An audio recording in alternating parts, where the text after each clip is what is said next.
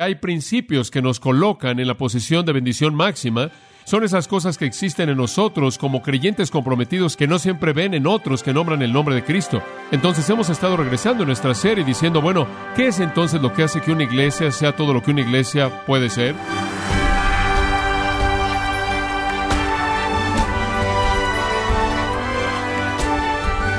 Bienvenido a su programa Gracias a vosotros con el pastor John MacArthur. Uno de los dolores innecesarios que experimenta el cristiano es la separación y división de iglesias causado por asuntos triviales o intrascendentes. ¿Qué produce esas divisiones? Esas separaciones en las iglesias. John MacArthur le mostrará el peligro y resultado devastador de perder el enfoque en las prioridades esto es parte de la serie La anatomía de la Iglesia en gracia a vosotros. El Señor nos ha guiado, creo yo, a una discusión de lo que qué es lo que Él desea que sea característico de su Iglesia. Dios nos ha bendecido tanto aquí. Dios ha edificado aquí, creo yo, una iglesia que desea en el corazón de su congregación el ser todo lo que Él quiere que seamos. Dios nos ha bendecido en maneras únicas y maravillosas, maravillosas. Somos tan ricos en cosas espirituales como cualquier iglesia podría serlo. Y es importante para nosotros, mientras que disfrutamos estas cosas, entender los cimientos, entender las causas, por así decirlo, que traen la bendición de Dios, que nos permiten recibir de Él lo mejor que Él tiene por dar. Y entonces estamos haciendo, como lo he llamado, algo de arqueología espiritual y escarbando para entender nuestros cimientos, para ver con qué estamos comprometidos. Ahora, permítame decirle, conforme comenzamos el día de hoy, que me regocijo en el Señor porque veo la obra de Dios en ustedes. Y cuando le hablo a usted así, no es que estoy reprendiéndolo porque no veo estas cosas, es porque veo estas cosas y quiero que continúen y que se vean aún más. Como Pablo cuando él escribió dijo, sé que nadie necesita enseñarles a amar, porque Dios les ha enseñado, Él mismo les ha enseñado a cómo amar, pero que su amor abunde aún más y más. Él dice, y en cierta manera esa es la perspectiva con la que vengo a ustedes, no para decir que estas cosas no existen, sino que existen y necesitan existir aún más y más. Creo que mi temor es que conforme la iglesia crece y avanzamos y nos alejamos más del cimiento que Dios usó para bendecirnos y sobre el cual su Espíritu ha edificado, que perdamos de vista estas cosas y después comencemos a declinar en lugar de ascender en términos de su utilidad y su bendición. Pero veo en los ministerios de esta iglesia y en los corazones y en sus vidas estas virtudes y gracias y cosas que el Espíritu de Dios ha logrado y solo quiero llamarlos un mayor compromiso del que antes han tenido. Tenemos una gran, gran responsabilidad para con aquellos que nos ven, para ver en aquellos lo que quizás no han visto en ningún otro lugar. Y realmente creo que hay razones por las que Dios ha bendecido. Yo creo que hay principios que nos colocan en la posición de bendición máxima. Y no es nada más que somos grandes, es la actitud que la gente tiene. Son los compromisos que ellos adquieren. Son esas cosas que existen en nosotros como creyentes comprometidos que ven, que no siempre ven en otros que nombran el nombre de Cristo. Entonces hemos estado regresando en nuestra serie diciendo, bueno, ¿Qué es entonces lo que hace que una iglesia sea todo lo que una iglesia puede ser? Digo, ¿qué es lo que debemos tener? Y entonces estamos regresando a estas cosas, son cosas muy básicas. Sin embargo, tenemos que regresar y volver a establecer ese cimiento, ¿no es cierto? Recuerdo las palabras de Pedro y quiero acordarles de estas cosas. Ahora, no que no las sepan, ya las saben, pero quiero asegurarme de que se acuerden de ellas. Tienen que mantenerse en esta dirección. Usted sabe, comenzamos por la dirección correcta y de pronto usted se desvía y comienza a ir en otra dirección. Simplemente continúa estableciendo esos rieles de nuevo para que sepamos hacia dónde vamos. Y entonces hemos estado viendo la iglesia y hemos usado la analogía del cuerpo. Hemos dicho, en primer lugar, que una iglesia, para hacer lo que Dios quiere que sea, debe tener un esqueleto. En otras palabras, cimiento, lo cual le da forma. Y básicamente dijimos que hay algunas verdades fundamentales, no negociables, medulares, y hemos sugerido cinco de ellas un alto concepto de Dios, la prioridad absoluta de las Escrituras, claridad doctrinal, santidad personal y autoridad espiritual. Y ligamos todas estas y dijimos que eso en cierta manera era nuestro esqueleto. Ahora, pasando de eso a la segunda dimensión de nuestra analogía, dijimos que un cuerpo debe tener sistemas internos que fluyen dentro de él. Esos son los sistemas de vida. Eso es lo que le da su vida y capacidad para actuar y reaccionar. Y en la iglesia debemos tener sistemas internos y esos, creo yo, son las actitudes espirituales correctas. Lo que está fluyendo en las vidas de la gente tras bambalinas es lo que importa. Le decimos a los pastores todo el tiempo que vienen y ven a nuestra iglesia, no solo llévense lo que ven en la superficie y traten de incorporarlo. Detrás de eso, detrás de esa carne, por así decirlo, están fluyendo ciertas actitudes espirituales que tienen que cultivarse en los corazones de la gente antes de que el ministerio pueda hacer lo que Dios quiere que sea. Y les di una lista entera de esas. Permítame tan solo recordárselas brevemente. Obediencia, humildad, amor, unidad, servicio, gozo, paz, gratitud, disciplina personal, perdón, dependencia, flexibilidad, rendición de cuentas, crecimiento, fidelidad y esperanza. No espero que escriba todas ellas, ya las tiene, pero simplemente para refrescar su mente. Esas son las actitudes que creo que debemos cultivar entre nosotros mediante nuestra predicación y enseñanza y discipulado y todo lo que hacemos para inculcar en nosotros ese tipo de actitudes fuertes, actitudes espirituales. Ahora, cuando el esqueleto está bien y el tipo de actitudes correctas están fluyendo, estamos listos para pasar a la dimensión número tres. Y vamos a hacer eso, y eso es la función o los músculos en el cuerpo. El cuerpo ahora tiene forma y tiene vida, y ahora ¿qué debe hacer? ¿Cuál es su función? ¿Cuál es la responsabilidad de la iglesia en el mundo? ¿Qué debemos hacer? O en términos simples, ¿cuál es nuestro ministerio?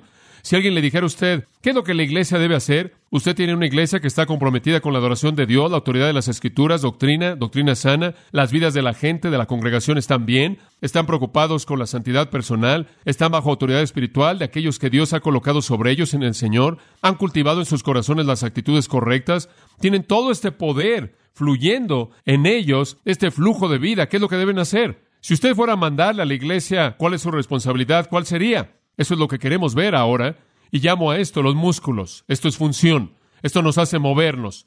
La primera es predicación y enseñanza. Y combino esas dos porque ambas tienen que ver con la proclamación de verdad bíblica, predicación y enseñanza. Eso, como yo lo veo, es la función primordial de la iglesia.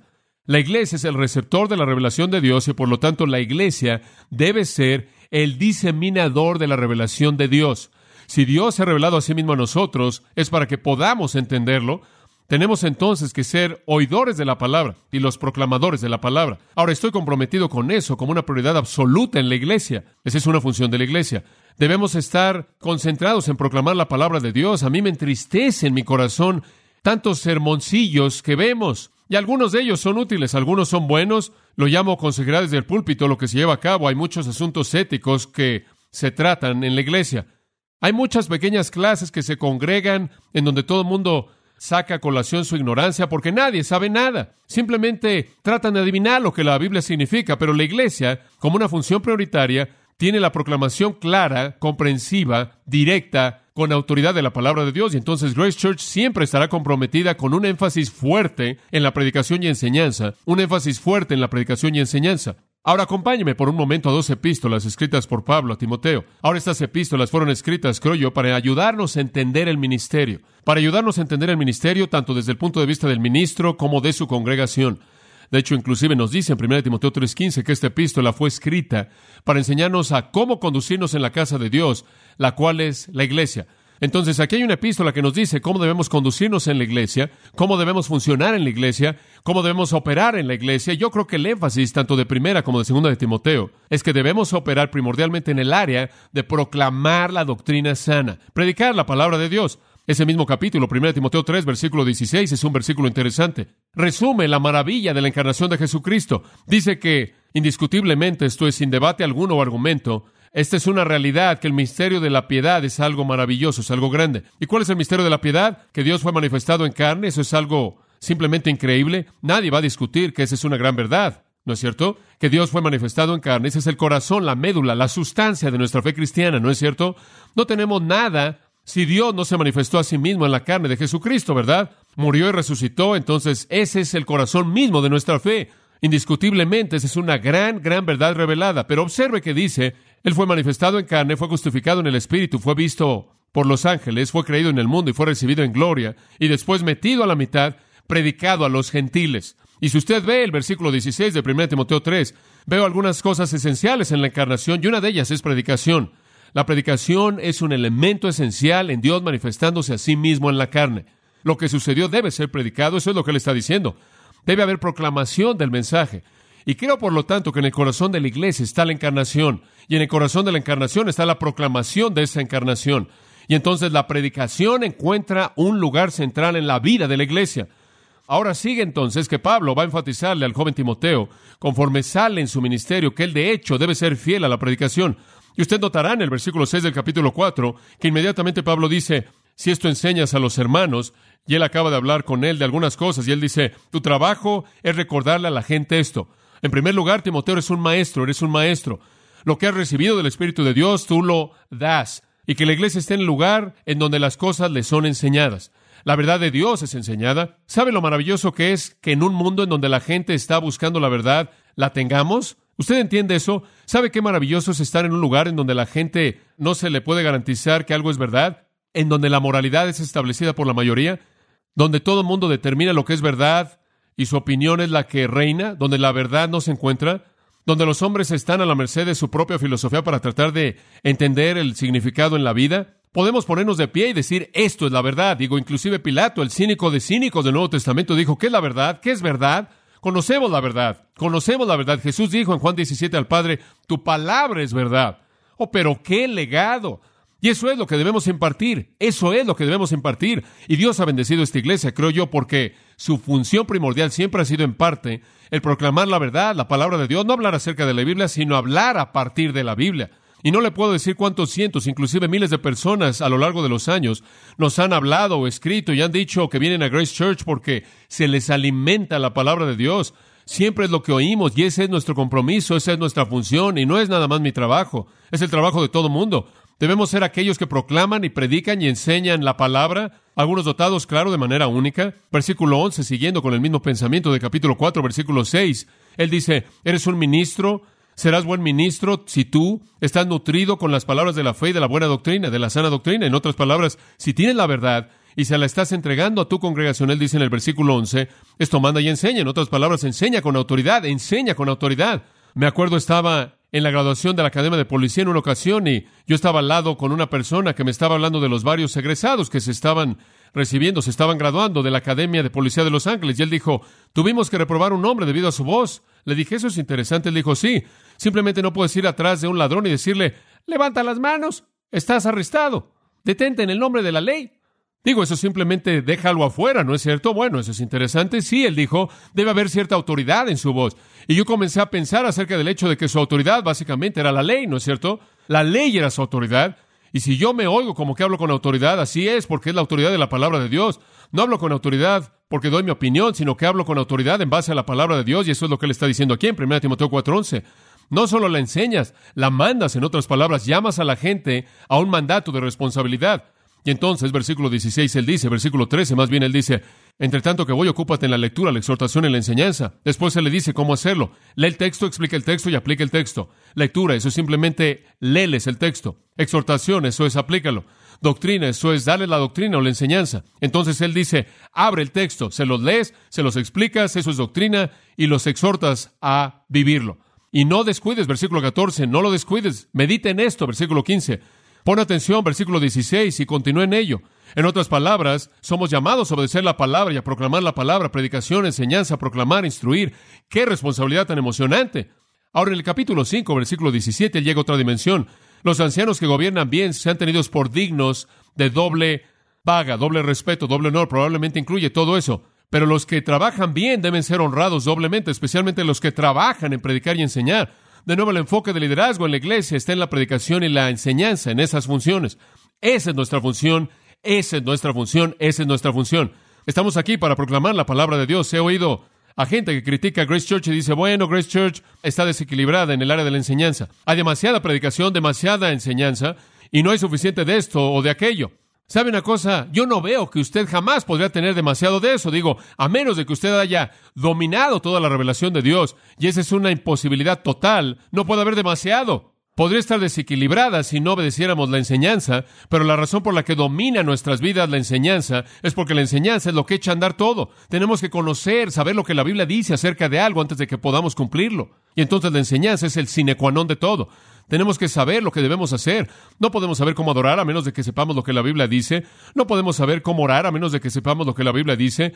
No podemos saber cómo evangelizar. No podemos saber cómo discipular o pastorear. No podemos saber cómo preparar a personas. No podemos saber cómo ayudar a personas y a sus familias. No podemos hacer nada a menos de que sepamos, entendamos lo que Dios dice. Entonces predicamos, enseñamos, predicamos, enseñamos.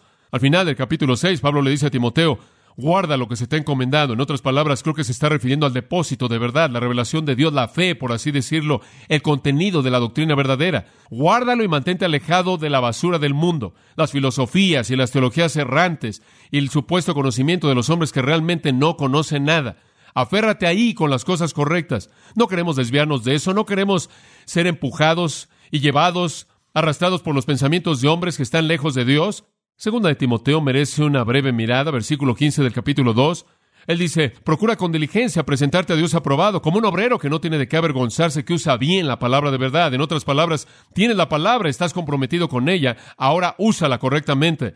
De regreso en el versículo 13 del capítulo 1, él dice, retén la forma de las sanas palabras. Entonces lo primero que haces es te aferras a ello. Después lo entregas de manera apropiada. Te aferras a la verdad y lo presentas como debe ser para que seas aprobado por Dios. Y de nuevo lo dice en el versículo 16 en adelante, mantente alejado de la basura del mundo, mantente alejado de sus errores y herejías y filosofías y apégate a la verdad de Dios. Ahí en el versículo 24, capítulo 2, él dice, cualquiera que guíe en la iglesia, que es un siervo del Señor, debe ser apto en su enseñanza, apto en enseñar. Y claro, ese gran pasaje en el capítulo 3, en donde dice que toda la escritura es inspirada para que podamos ser perfeccionados. Entonces, lo que puede ver conforme Pablo instruye a Timoteo con respecto a la iglesia, es este énfasis tremendo en la predicación y la enseñanza.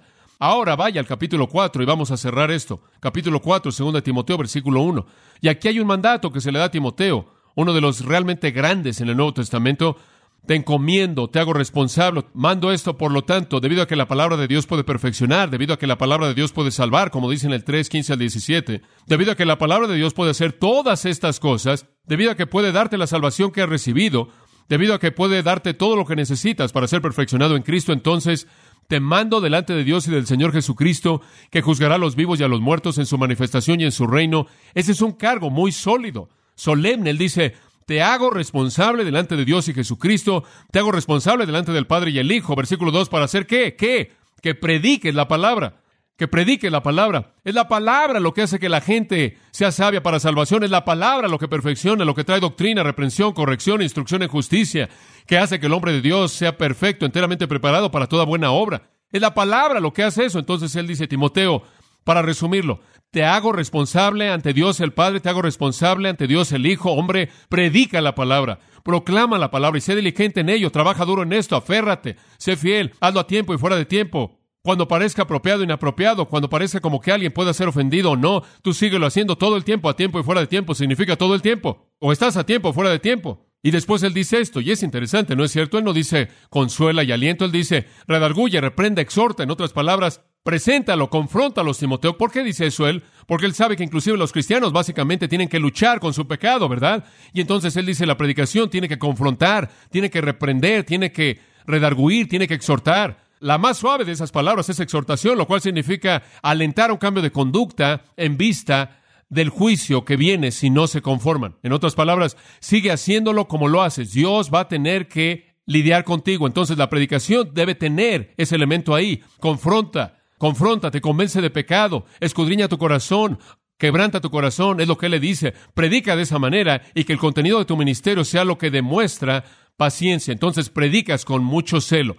predicas con gran convicción, confrontas a la gente, en cierta manera los azotas contra la pared y tienen que decidir sí o no a lo que dijiste. Los haces ver a su corazón, ver en dónde están fallando en su vida y reconoce esto, que no van a cambiar de la noche a la mañana. Entonces, en el proceso, sé que, paciente, sé paciente. Entonces él dice, y no solo paciente, sino que en este proceso él dice, y esta es una palabra tan importante, hazlo con mucha paciencia y doctrina. Enseñanza, el corazón del ministerio, amados, es enseñar pacientemente la palabra de Dios de una manera que confronta que confronta a la gente para que se examine a sí misma, para que su vida pueda ser llevada a rendirle cuentas delante de Dios. Esa es la función de la iglesia. Cuando usted llega aquí, usted es llamado a rendir cuentas de esa manera. Cuando usted va a un grupo de comunión, una de las cosas que usted es llamado a hacer en la enseñanza de la palabra de Dios es esta. ¿Estoy respondiendo de manera apropiada esta palabra?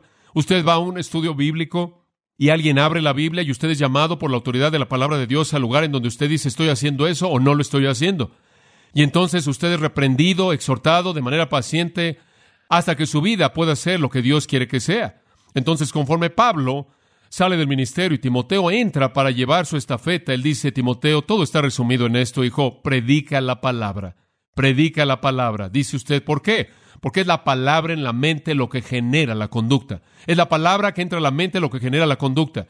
Y esa es la razón por la que la Biblia dice en Efesios 4:23, renovaos en el espíritu de vuestra mente, renovaos en el espíritu de vuestra mente, de vuestro entendimiento, transformación, Romanos 12, no os conforméis a este siglo, sino transformaos por medio de la renovación de vuestro entendimiento. Y esa es la parte de su pensamiento. Debe tener la palabra en su pensamiento para que pueda comenzar a hacer lo que hace que la conducta opere. Eso es lo que activa la conducta. Entonces enseñamos y predicamos la palabra y no hay sustituto para eso. Una segunda función es evangelismo y misión. Evangelismo y misión. Y uso esos dos términos para darle una perspectiva amplia. El evangelismo parece hablar de cosas personales y misiones parece hablar de algo muy grande. Y entonces, debido a que esos términos son vistos de esa manera, vamos a usarlos. Debemos estar comprometidos con el hecho de que nuestra iglesia no existe para su propia causa, sino por causa del mundo, ¿verdad? Que la razón por la que queremos ser lo que Dios quiere que seamos es para que podamos ser una luz que brilla en medio de una generación oscura y perversa. Queremos ser todo lo que Dios quiere que seamos para que Él a través de nosotros alcance a otros.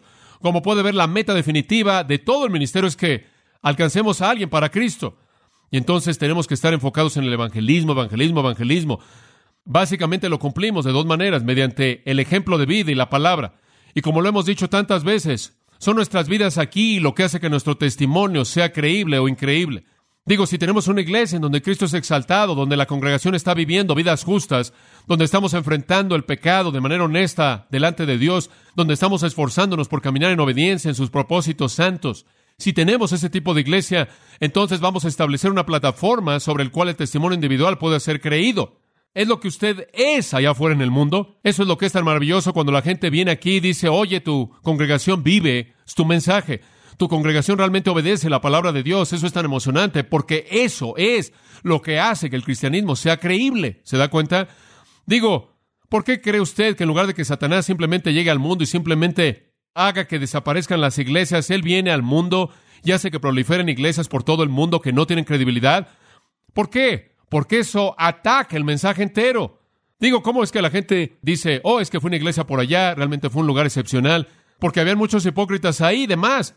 No les importa a nadie por allá porque el pastor se fue, hizo esto, él era un criminal, se robó dinero de la iglesia y demás. Como puede ver, todo lo que tiene que hacer Satanás es simplemente mantener a la iglesia teniendo un nombre y corromper lo que es hecho de una manera que ataca la integridad del mensaje de la iglesia. Satanás no quiere eliminar iglesias, él simplemente quiere corromperlas para que no haya un cimiento sobre el cual el testimonio individual pueda ser creído. Y realmente creo que hemos sido llamados a vivir una vida en la comunidad que es una vida de evangelismo. Se resume en Mateo 5, en donde nuestro Señor dice que son dos cosas. Vosotros sois la sal de la tierra, Mateo 5.3, y si la sal perdiera su sabor, ¿con qué será salada? Ustedes son la sal de la tierra, digo, ustedes simplemente están ahí como el preservador. Ustedes simplemente están ahí para refrenar, son distintos, tienen un sabor diferente de ellos. Digo, están ahí, son únicos. Esa es la razón por la que, amados, como pueden ver, llamamos a la gente a vivir una vida separada, apartada. Esa es la razón por la que llamamos a la gente a vivir una vida pura. Esa es la razón por la que me preocupa tanto en mi espíritu que ustedes vivan una vida justa, piadosa, virtuosa, no solo para la gloria de Dios desde el punto de vista de ustedes, sino para la gloria de Dios desde el punto de vista de otros que los ven y son atraídos a ese tipo de pureza en donde usted pueda ser usado como ejemplo. Usted es la sal. Y después en el versículo 14, vosotros sois la luz del mundo, y si la luz está escondida, no va a ser vista. Y estar escondido, estoy seguro, es una indicación de pecado, de nublar el testimonio de su vida. Pero si usted está allá afuera y usted está brillando fuerte, usted es sal que realmente es salada, ahora usted va a tener un impacto en el mundo. Y es por lo que usted es antes de que usted pueda decir, así brille vuestra luz delante de los hombres para que vean vuestras buenas obras y glorifiquen a vuestro Padre que está en los cielos. Digo, me sorprende a veces, ¿sabe una cosa? Conozco a mucha gente en circunstancias muy interesantes y algunos de ellos están muy apenados en las circunstancias cuando me ven, porque digo, oh, no te conozco y no le puedo decir cuántas personas han tratado de tragarse un cigarro cuando me ven. Realmente es simpático, digo, hola, y puedo estar en un restaurante y alguien puede tomar algo y se paran de maneras raras y yo simplemente sonrío y y muevo la mano y, el pánico instantáneo los inunda. Y no dije nada. En algunas ocasiones, inclusive he ido una mesa y he saludado simplemente como un recordatorio de que para los cristianos hay cierto estándar de vida por causa de aquellos que nos ven. Me acuerdo en un restaurante, en una ocasión, algunas veces cuando usted llega y está esperando y está ahí una mesera y viene esta mesera y se acerca y dice, ¿le gustaría o no, verdad? No le gustaría. Yo dije, no, no me gustaría. Usted me parece conocido y después, oh, tengo que disculparme como puede ver y empieza a hablarme, a darme esta historia. Pero fue bastante interesante porque en su corazón ella sabía que estaba fuera de la realidad de dónde debería estar como cristiana, simplemente viviendo en el mundo, y se avergonzó por verme. Y yo pensé, debería ofenderle más a ella que los incrédulos la ven haciendo algo que no es como Cristo, en lugar de que yo la vea. Yo puedo soportar eso. Tenemos un cimiento de credibilidad que establecer con nuestras vidas y es tan importante y entonces Él lo resume, ¿no es cierto? En Mateo 5:16, cuando dice, así brille vuestra luz delante de los hombres para que vean vuestras buenas obras y glorifiquen a vuestro Padre que está en el cielo. ¿Sabe una cosa? Deben ver su vida y decir, mira, solo Dios podrá hacer una vida así. Digo, solo Dios podrá hacerle algo así a alguien. Qué vida tan maravillosa y entonces establecemos un cimiento de evangelismo.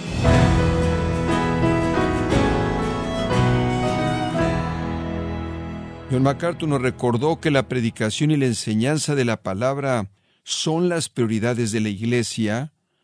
Esto como parte de la serie La anatomía de la Iglesia, celebrando el 50 aniversario del ministerio del pastor John MacArthur, en gracia a vosotros. Y quiero recordarle, estimado oyente, que tenemos a su disposición el libro El andar del creyente con Cristo, escrito por John MacArthur, donde nos lleva por nueve pasajes del Nuevo Testamento que desarrollan este gran tema y nos ayuda a vivir en sintonía con el Espíritu. Puede adquirirlo en nuestra página en gracia.org o en su librería cristiana más cercana. Y también le recuerdo, estimado oyente, que puede descargar todos los sermones de esta serie La anatomía de la Iglesia, así como todos aquellos que he escuchado en días, semanas o meses anteriores en gracia.org. Si tiene alguna pregunta o desea conocer más de nuestro ministerio, como son todos los libros del pastor John MacArthur en español, o los sermones en CD, que también usted puede adquirir, escríbanos y por favor mencione la estación de radio por medio de la cual usted nos escucha en gracia a vosotros. Es importante conocer no solo el país y ciudad de donde usted nos escucha, sino también la radio. Para quienes contactan nuestro ministerio por primera vez, pueden solicitar una copia del mensaje de promoción sin costo alguno, un mensaje por oyente únicamente. Si usted vive en los Estados Unidos o Puerto Rico, escríbanos a Gracia Vosotros, P.O. Box 4000, Panorama City, California, 91412. O puede escribirnos a través del siguiente correo electrónico radio arroba gracia Bueno, en nombre de John MacArthur y el personal de este organismo, queremos darle las gracias por su tiempo y sintonía y queremos pedirle que no deje de orar por este ministerio como también por la estación de radio por la cual usted nos escucha de lunes a viernes. Este es su amigo Miguel Contreras, invitándola a que sintonice nuestra próxima edición para que juntos continuemos desatando la verdad de Dios un versículo a la vez. No se lo pierda, aquí en Gracia a Vosotros.